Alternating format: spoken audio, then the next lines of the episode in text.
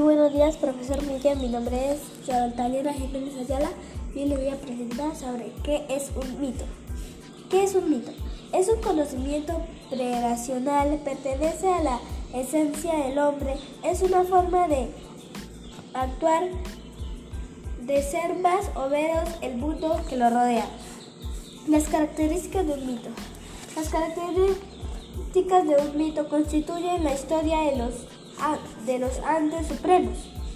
También se, se considera absolutamente verdadero y sagrado.